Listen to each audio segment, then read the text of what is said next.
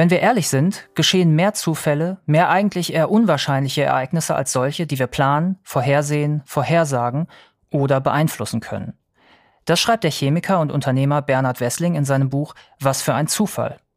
Und anstatt über den Zufall assoziativ zu sinnieren und zu philosophieren, bietet er seinen Lesern eine naturwissenschaftliche Erklärung an. Wie der Zufall bislang untersucht wurde, wie er in die Welt kommt, warum er eine schlimme, aber oft genug auch ziemlich gute Sache sein kann, über all diese Aspekte sprechen wir in der heutigen Folge des FAZ Bücherpodcasts. Mein Name ist Kai Spanke, ich betreue in unserem Feuilleton die neuen Sachbücher und begrüße nun Bernhard Wessling. Hallo. Hallo, guten Tag, Herr Spanke. Was interessiert Sie am meisten am Zufall? Zunächst mal, weil ich festgestellt habe, dass mir sehr viele entscheidende Zufälle geschehen sind, äh, habe ich angefangen, darüber nachzudenken. Was mich aber wirklich entscheidend am Zufall interessiert, ist, dass ich bemerkt habe oder herausgefunden habe, dass der Zufall aus den gleichen Gründen, auf den gleichen Ursachen basiert, wie auch die Komplexität unserer Welt, die wir beobachten, in der wir leben, die wir den ganzen Tag spüren. Mit Komplexität meine ich zum Beispiel, wenn Sie sich angucken, gerade jetzt im Winter kann man es ja sehen, wie sieht das Astbild, die Krone einer Eiche aus, und zwar jetzt mehreren Eichen, die nebeneinander stehen. Jede einzelne Eiche ist unterschiedlich. Es gibt keine zwei Eichenblätter, die identisch sind. Es gibt keine zwei Schneeflocken, die identisch sind. Keine zwei Galaxien unter Trilliarden und Trillionen von äh, Galaxien. Keine äh, zwei Galaxien, die identisch aussehen. Und wenn Sie sich Wolkenbilder anschauen, nicht dann, wenn es richtig äh, düster, dunkel, gleichmäßig bewölkt ist, sondern äh, wenn wir heiter bis wolkiges Wetter haben. Keine Wolke sieht aus wie eine andere und nie kann man genau das gleiche Bild sehen. Das ist die Komplexität. Und wie kommt es zu dieser Komplexität? Das ist letztendlich die gleiche Ursache, wie es auch zum Zufall kommt, den wir erleben und der natürlich überhaupt nicht nur Menschen betrifft, sondern eben auch Eichenblätter und äh, das Verästeln die Astbildung bei Eichen oder die Bildung der Galaxien oder das Entstehen der Schneeflocke. In Ihrem Buch geht es vor allen äh, Dingen um den essentiellen Zufall. Wo kommt diese Spezifizierung her und was müssen wir uns genau darunter vorstellen? Der Begriff essentieller Zufall ist geschaffen worden von Jacques Monod, einem Nobelpreisträger, und äh, er hat dies in einem Buch mit dem Titel Zufall und Notwendigkeit dargelegt was für ihn der essentielle Zufall ist. In unseren Worten ausgedrückt sind es solche Arten von Zufällen, die sich jeder Wahrscheinlichkeitsberechnung entziehen. Also Ereignisse, die mit einer so geringen Wahrscheinlichkeit äh, geschehen, für die es so viele unterschiedliche alternative Möglichkeiten gibt, dass wir eben für das Ereignis, das wir äh, Zufall nennen, nicht sagen können, wie hoch die Wahrscheinlichkeit gewesen ist, also praktisch gegen Null. Während nicht essentielle Zufälle, zum Beispiel was immer gerne verwechselt wird, immer gerne als Beispiel genommen wird, ein Würfelspiel. Da wissen wir ganz genau, auf den Würfeln, äh, da sind äh, sechs, es gibt sechs Seiten. Der Würfel hat ein bis sechs Punkte und wenn wir würfeln, haben wir zu ungefähr einem Sechstel Wahrscheinlichkeit zum Beispiel die drei. Aber wo zum Beispiel am in einem Eichenbaum sich der nächste Ast bildet und wie dick der werden wird, das können wir nicht vorher berechnen. Für Jacques Monod waren Mutationen äh, das Entscheidende. Der ist Biochemiker gewesen. Und Mutationen sind das entscheidende Beispiel bei ihm und deshalb wahrscheinlich auch der Begriff essentiell, nämlich essentiell dafür, dass es ohne die Mutationen, die wir beobachten können, die wir nachvollziehen können, unser Leben nicht gäbe und die Evolution nicht gäbe. Auf die Evolution kommen wir später noch einmal zu sprechen. Ich würde gerne am Anfang mal nach Corona fragen. Es heißt ja immer, Viren springen ständig von Tieren auf Menschen über und eine Pandemie ist immer nur eine Frage der Zeit. War die Corona-Pandemie dennoch ein essentieller Zufall? Ja, denn es ist ja nicht damit getan, dass wir sagen, ja, ja, es können ja ständig Viren von äh, Tieren auf Menschen äh, überspringen. Ja, das passiert auch. Aber letztendlich ist ein solches Ereignis doch an wenigen Fingern abzählbar. Gemessen daran, wie viel Trilliarden Viren es gibt, äh, ich habe jetzt vergessen, in meinem Buch äh, schreibe ich ja auch, äh, wie viele Viren es allein in einem Liter Meerwasser gibt.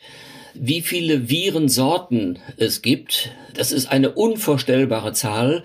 Und was wir Menschen vollkommen vergessen, ist, dass unser Körper nicht nur aus unseren eigenen Zellen und außerdem auch noch 75 oder 80 Prozent Wasser besteht, sondern aus einer unglaublichen Anzahl von Bakterien, das wissen fast alle, aber was wir nicht berücksichtigen, aus noch viel mehr Viren.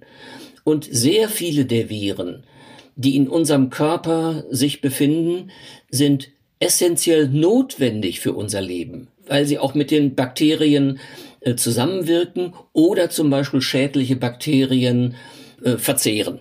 So dass man also sagen muss, die Tatsache, dass zum Beispiel ein Coronavirus äh, von möglicherweise einem Wildtier in China auf einem Markt auf Menschen übergesprungen ist und zudem ähm, äh, sehr ähm, viel kranke Krankheit erzeugt hat und viele Todesfälle, dass so etwas Ähnliches passieren kann. Das ist hochwahrscheinlich. Aber welche Art von Virus und wann überspringt und zu welchen Krankheiten führt, ist nicht vorhersehbar. Damit ich das besser verstehe, vielleicht nochmal an, an einem ähm, Beispiel aus dem Alltag. Sagen wir, ich besuche unsere Firmenkantine jeden Tag. Und ich sehe dort jedes Mal den Kollegen X. Mit 40-prozentiger Sicherheit sehe ich die Kollegin Y und in einem Prozent der Fälle den Kollegen Z. Und müsste man dann sagen, obwohl ich Z nur extrem selten sehe, ist das aber immer noch der Normalfall, weil sich der essentielle Zufall nicht mit Wahrscheinlichkeit berechnen lässt. Richtig. Dass Sie auch den Kollegen Z mit einem Prozent der Fälle äh, geschätzt, gefühlt, aufgeschrieben äh, treffen können, ist vollkommen der Normalfall, denn es ist ein Kollege, äh, der geht auch mehr oder weniger regelmäßig in die Kantine und es ist ungefähr alles zur gleichen Zeit. Er wird vermutlich nicht um 10 Uhr morgens äh, zum Mittagessen gehen. Und wahrscheinlich gibt es in der Kantine um 10 Uhr auch noch gar kein Mittagessen. Aber wenn jetzt in der Kantine plötzlich ein alter Klassenkamerad von Ihnen erscheint, der eigentlich ein Bewerbungsgespräch bei der FAZ hat, von dem Sie gar nichts wussten, weil Sie mit Bewerbungsgesprächen nichts zu tun haben, das ist ein essentieller Zufall. Und dass der zufällig an dem Tag, an dem Sie zu der Uhrzeit auch wieder in der Kantine sind, äh, sein Bewerbungsgespräch hat und dass sich äh, die Personalabteilung und ihr ehemaliger Klassenkamerad entschieden haben, nicht in ein Café um die Ecke zu gehen, sondern doch in die Kantine, weil das schneller äh, ist und er muss nämlich noch schnell zur Bahn, um den Zug zu kriegen. Das alles sind unvorhersehbare Ereignisse, für die es eben auch gar keine Wahrscheinlichkeit äh, geben kann äh, im Sinne einer Wahrscheinlichkeitsrechnung. Gibt es denn irgendeine Möglichkeit, den essentiellen Zufall, wenn man nur genug wüsste oder ausreichend belastbare Superrechner hätte, vorherzusagen? Das ist eine alte Geschichte, wo ich, ich glaube, es ist Laplace, der einen Dämon, äh, wie er ihn genannt hat, hypothetisch gemalt hat äh, und gesagt hat, wenn der alles berechnen könnte, dann könnten wir ähm, eben auch ähm, die Zufälle erkennen und vorhersagen und dann wüssten wir im Grunde die Zukunft, wie sich alles aus äh, der Vergangenheit entwickelt. Und es gibt viele Menschen, man kann das immer wieder lesen, die das auch glauben. Aber man muss diesen Dämon sich ja nicht nur, wie soll ich mal sagen, spirituell vorstellen, äh, dass der einfach so alles weiß, sondern ein solcher Dämon müsste ja alles erst einmal messen. Jetzt machen wir mal ein, ein Beispiel aus unserem, jedenfalls meinem täglichen Leben. Äh, wir schauen uns Fußball an. Wir wissen alle, dass die Ergebnisse von Fußballspielen im Wesentlichen nicht vorhersehbar sind. Immer wieder gelingt es einem nicht-Favoriten und ein absteigender äh, Absteigerkandidat Bayern München doch zu schlagen. Das ist so nicht vorhersehbar. Und es ist auch nicht vorhersehbar, dass zum Beispiel dieses Siegtor äh, in der 93. Minute, also in der dritten Minute der Nachspielzeit, zufällig fällt, weil ein äh, Unterschenkel eines äh, Verteidigerbeins äh, der Bayern dem Ball noch eine unglückliche Richtung gegeben hat und nun landet er doch im Tor und Manuel Neuer konnte nichts dagegen unternehmen. Wenn jetzt dieser Dämon mit dem Supercomputer das hätte vorhersagen sollen, was hätte er dann alles messen müssen im Verlauf des Spiels?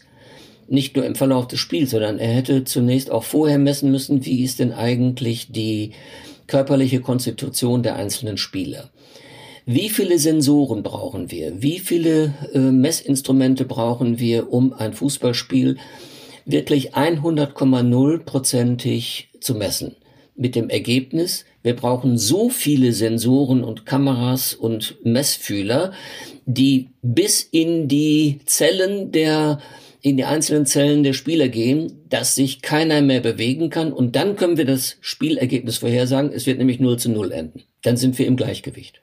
Sie spielen Fußball, Sie haben es gerade ähm, angedeutet, Sie stehen im Tor. Ich stehe im Tor, ja. Ähm, ich spiele Fußball im Grunde, äh, ich meine, ich bin ja nur schon über 70. Ich glaube, ich sage mal seit 63 Jahren oder vielleicht auch seit 67 Jahren, ich weiß es nicht so genau. Und habe natürlich auch viel auf dem Feld gespielt, aber äh, sehr viel im Tor und bin eigentlich im Tor viel besser als auf dem Feld. Wie versuchen Sie denn, den essentiellen Zufall zumindest ein bisschen in den Griff zu kriegen, wenn die gegnerische Mannschaft angreift und Sie sich eventuell auch auf einen äh, abgefälschten Ball einstellen müssen? Das kann ich nicht. Das ist ja das Problem als Torwart, wenn der Ball direkt auf das Tor zukommt und dazwischen kein Spieler ist, der entweder sein Bein oder seinen Kopf äh, hinhält und das drei Meter vor mir oder sechs Meter vor mir, äh, dann lässt sich der Ball ja einigermaßen berechnen, wenn er nicht oben rechts in der Ecke, wo ich nicht hinkomme, landet, also ein Sonntagsschuss ist. Wenn aber der Schuss aus 16, 20 Meter Entfernung stramm erfolgt und ich kann ahnen, ähm, ich kann intuitiv erkennen, wo der Ball landen wird. Ich fliege los nach rechts und plötzlich macht der Verteidiger vor mir eine äh, seinerseits intuitive Bewegung, äh, will den Ball abwehren und er landet aber links in der Ecke. Das ist unvorhersehbar, weder für mich noch für den Supercomputer. Vielleicht noch ein anderes Beispiel, das wirklich jeder nachvollziehen kann. Wie sieht's aus mit dem Wetter? Es lässt sich vorhersagen, aber nur für wenige Tage und die Vorhersagen sind oft recht ungenau. Alles essentielle Zufälle? Richtig. Wetter ist ein typisches Beispiel für die äh, Ursache, warum es essentielle Zufälle gibt äh, und Komplexität. Wetter ist ja auch komplex. Denn das hat ja ein Wetterforscher namens Lorenz vor etlichen Jahrzehnten festgestellt, wenn man in den Wettervorhersagegleichungen die man in die Computer eingibt. An der dritten, vierten, fünften, sechsten, siebten, achten, neunten, zehnten Stelle hinterm Komma eine leichte Veränderung vornimmt, anstelle einer sechs eine sieben an der siebten Stelle hinterm Komma eines Ausgangswertes und lässt dann den Computer rechnen, dann kommt auf einmal etwas vollkommen anderes heraus, als wenn man vorher die sechs an der siebten Stelle hinterm Komma stehen hat im Vergleich zu jetzt der 7. Das heißt, die Ausgangsbedingungen für den Computer, das ist ja immer noch nicht die Wirklichkeit, die Ausgangsbedingungen für den Computer, also die Wettersimulation, ändert sich aufgrund der Tatsache, dass es nicht lineare Gleichungen sind, in unvorhersehbarer Weise drastisch nach der Berechnung von ein, zwei oder drei Tagen. Und da hat ja dann Lorenz äh, diesen wunderbaren Satz geschaffen, äh, dass der Flügelschlag eines Schmetterlings in Brasilien einen Tornado in Texas auslösen kann. Wobei gerne vergessen wird, dass er gesagt hat, auslösen kann, nicht auslösen wird. Nun kann man das Wetter ja immer irgendwie ungefähr voraussagen. Was müsste ja. denn gegeben sein, damit man sehr genaue Angaben zum Beispiel über Schauerereignisse machen kann? Ja, da müsste man wieder, wie in meinem Beispiel vorhin für den Fußball, wir müssten in jedem Kubikmeter Luft und in jedem Kubikmeter Meerwasser, in jedem Kubikmeter Fluss und ähm, in jedem Quadratmeter Land alles messen, was man messen könnte, mit dem Ergebnis, dass kein Sonnenstrahl mehr auf die Erde kommt. Es, äh, die Erde wird auskühlen, äh, das ist alles tot und wir können das Wetter vorhersagen, nämlich es wird nicht regnen. Vielleicht gehen wir einmal einen Schritt zurück und äh, gucken uns an, wie Sie sich positionieren anderen Autoren gegenüber. Hm, es gibt ja eine gar nicht so geringe Zahl an Büchern über den Zufall. Ja. Was haben Sie den bereits vorliegenden Argumentationen hinzugefügt? Tja, vielleicht soll ich nicht sagen hinzugefügt, sondern was habe ich anders gedacht und geschlussfolgert? Ich möchte mal sagen, es gibt wohl grob gesprochen zwei oder drei Richtungen, mit denen andere Autoren den Zufall zu erklären versuchen. Die eine Richtung ist rein philosophisch äh, vielleicht, äh, sagen wir auch äh, teilweise in Richtung ähm, Esoterik, dass es eigentlich gar nicht den Zufall gibt. Das sind alles ähm, äh, alle möglichen Schwingungen und es ist auch alles vorherbestimmt. Nur wir können es nicht erkennen und selbst der Laplace'sche Dämon schafft das nicht. Aber es ist eben trotzdem alles vorherbestimmt äh, und der Zufall, den wir beobachten, äh, ist nur deshalb ein Zufall, weil wir nicht genug wissen. Äh, darüber haben wir ja jetzt gerade schon ein bisschen gesprochen. Die zweite Erklärung ist die, dass man den Zufall im Grunde berechnen kann. Also sehr viel mit Wahrscheinlichkeitsrechnung. Da wird zumeist verwechselt und es werden zumeist nur Sachen, äh, Zufallsarten betrachtet, die tatsächlich, äh, wenn auch schwer, aber tatsächlich doch in gewisser Weise berechenbar sind äh, ausgehend eben von Würfelspiel und Roulette und dergleichen, da kann man Wahrscheinlichkeiten angeben, die gar nicht so weit weg sind. Selbst vom Lotto, das ist ja eine Zahl, die man ausrechnen kann, wie hoch die Chance ist, äh, eine Sechs im Lotto zu haben. Das dritte, womit ich mich etwas intensiver auseinandergesetzt habe, ist eine sehr beliebte Erklärungsweise, nämlich, dass man sagt, die Quanten, die Elementarteilchen sind verantwortlich äh, für den Zufall. Und zwar deshalb, weil das Verhalten der Quanten, wie man ja weiß, unvorhersehbar ist und wie dann gerne gesagt wird, zufällig. Da ist aber der Begriff nicht ganz richtig, denn Quanten verhalten sich nicht zufällig, sondern sie halten sich unscharf, unbestimmt. Es gibt ja die äh, Heisenbergsche Unbestimmtheitsrelation. Äh, das heißt, man kann bei den Quanten Geschwindigkeit und Ort oder Impuls und Ort nicht gleichzeitig präzise bestimmen. Das ist vollkommen richtig, aber das heißt noch lange nicht, dass auch äh, wir in unserer Welt Zufälle erleben, die von Quanten verursacht werden. Also wenn sich Quanten unterschiedlich verhalten oder unscharf, unbestimmt verhalten, dass das in unserer makroskopischen Welt verursacht, dass die Schneeflocken äh, unterschiedlich aussehen und das Astbild äh, eine Eiche und die Eichenblätter selbst und dass es zwar regnet, aber nicht jetzt und nicht hier, sondern nur drei Kilometer äh, entfernt von hier. Und eigentlich war für hier vorhergesagt, dass es regnet. Damit setze ich mich ähm, etwas mehr auseinander, nämlich es werden im Grunde zwei wichtige Aspekte von äh, diesen Autoren mit diesen Erklärungen übersehen.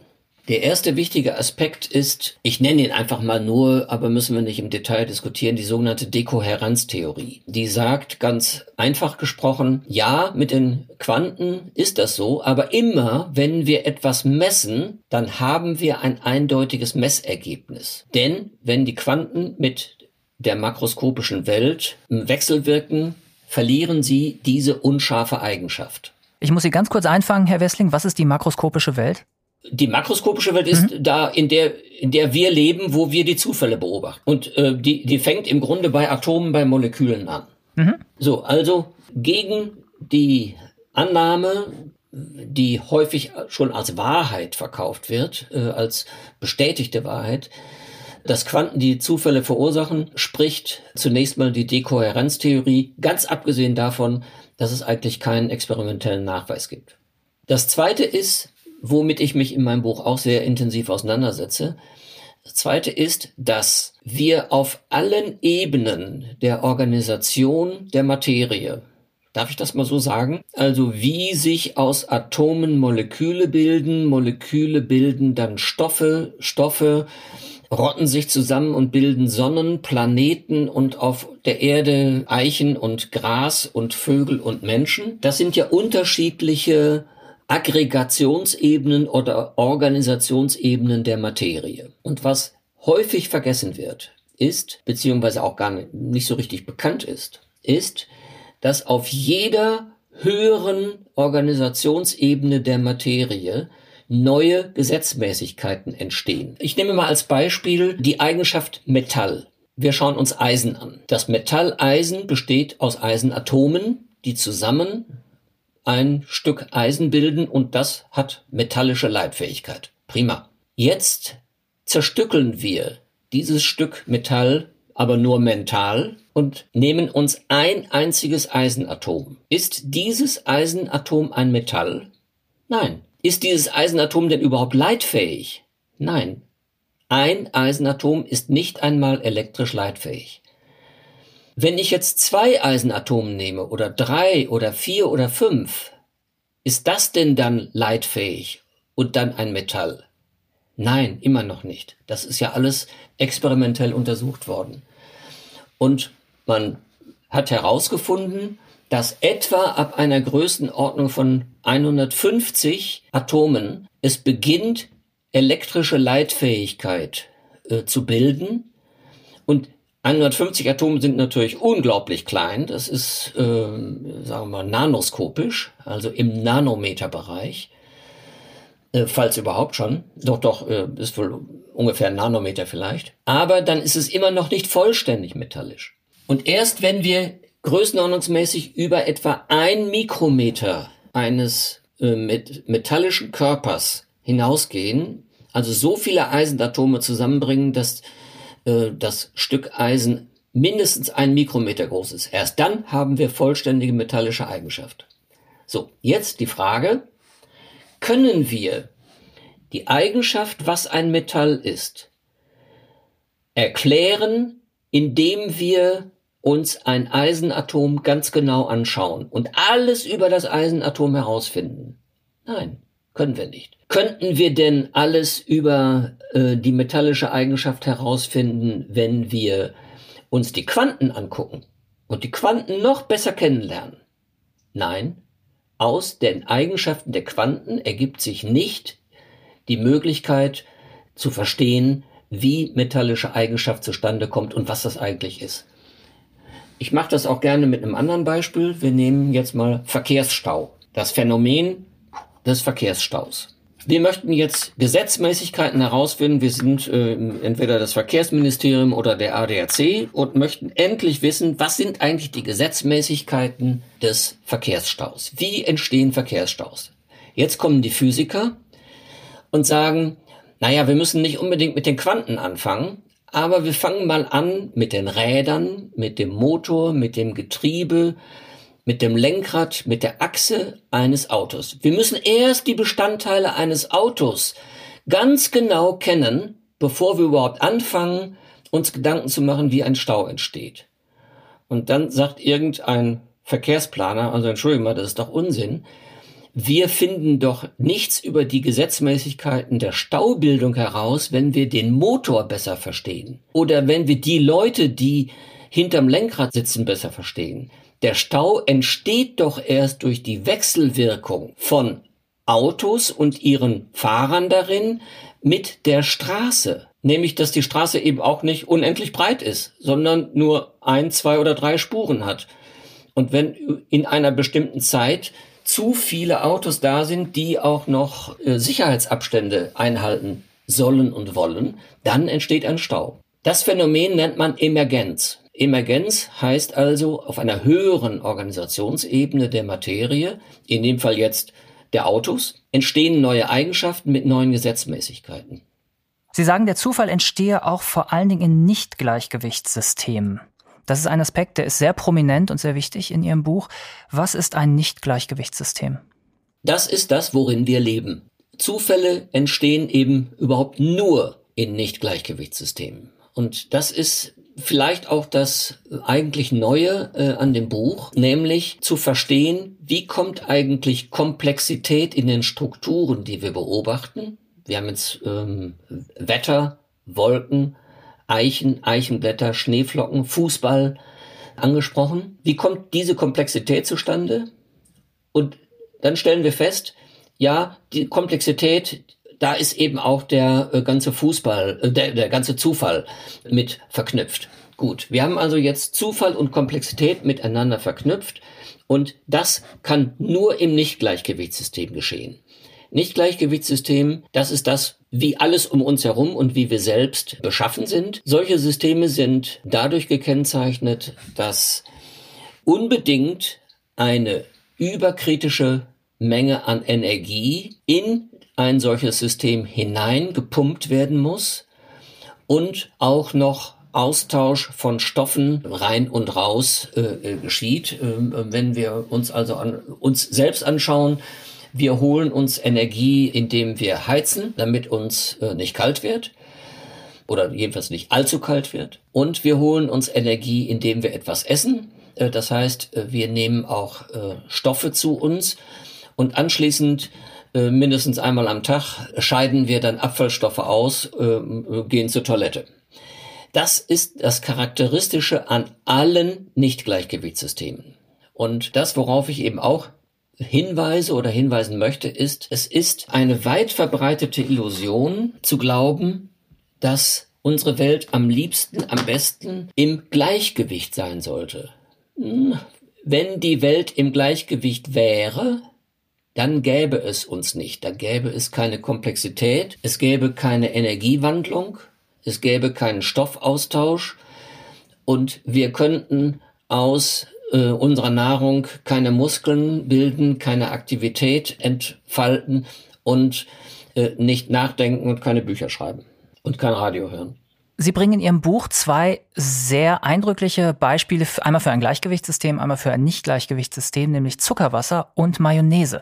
Vielleicht können Sie das ja. einmal erklären, weil das so äh, wahnsinnig anschaulich ist und weil es jeder kennt.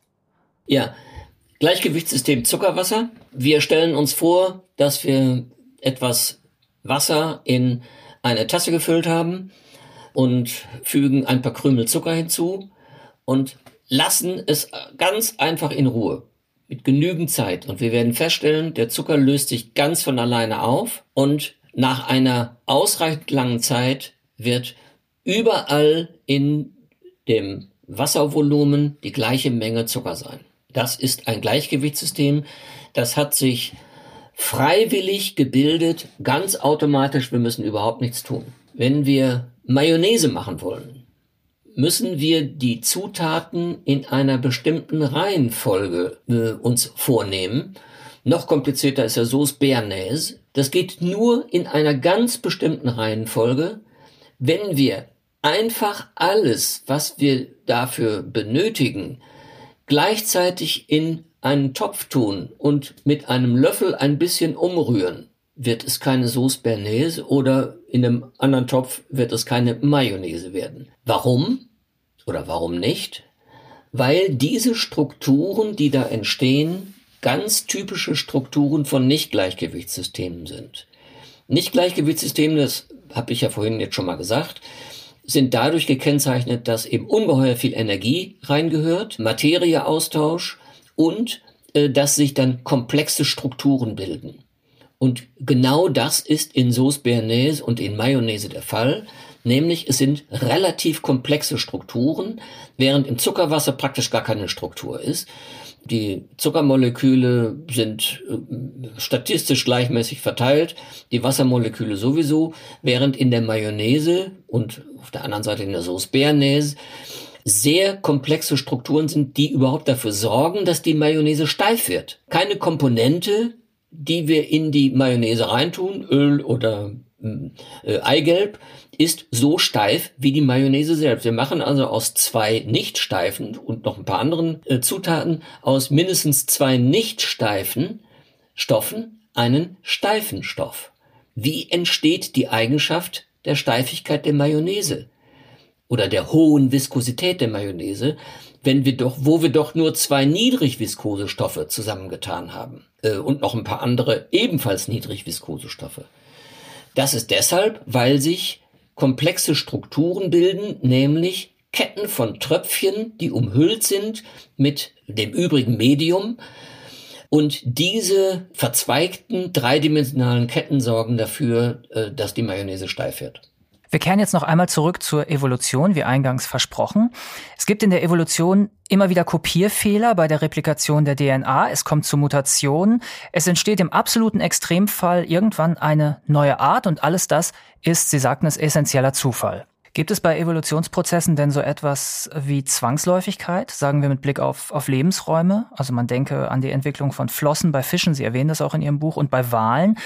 Sie haben ja für beide dieselbe Funktion, aber einen anderen stammesgeschichtlichen Hintergrund. Also Zwangsläufigkeit gibt es nicht. Was es aber gibt, ist, dass sich bestimmte Merkmale in ähnlicher Form entwickeln, weil dann in der entsprechenden Umgebung, äh, in den entsprechenden Ökosystemen neue Arten, die entstanden sind, leistungsfähiger wurden, eben zum Beispiel indem sie dann besser schwimmen konnten, wenn sich eben so etwas Ähnliches wie Flossen entwickelten. Das ist aber nicht zwangsläufig. Wenn es zwangsläufig wäre, letztendlich sind ja auch wir Menschen aus dem Wasser gekommen, dann wären wir ja äh, gar nicht an Land, sondern wir wären eben Fische mit Flossen. Aber irgendwann sind ja die Urfische an Land gegangen und die Wale sind von Landtieren wieder zurück ins Meer gegangen. Das ist also keineswegs äh, zwangsläufig. Würde die Evolution noch einmal stattfinden, käme es dann auch wieder zu dem, was wir als intelligentes Leben bezeichnen? Das ist etwas, was ich auch intensiv mir überlegt und diskutiert habe im Buch. Es gibt dazu ein hochinteressantes Experiment, nämlich mit Organismen, die sich sehr schnell reproduzieren.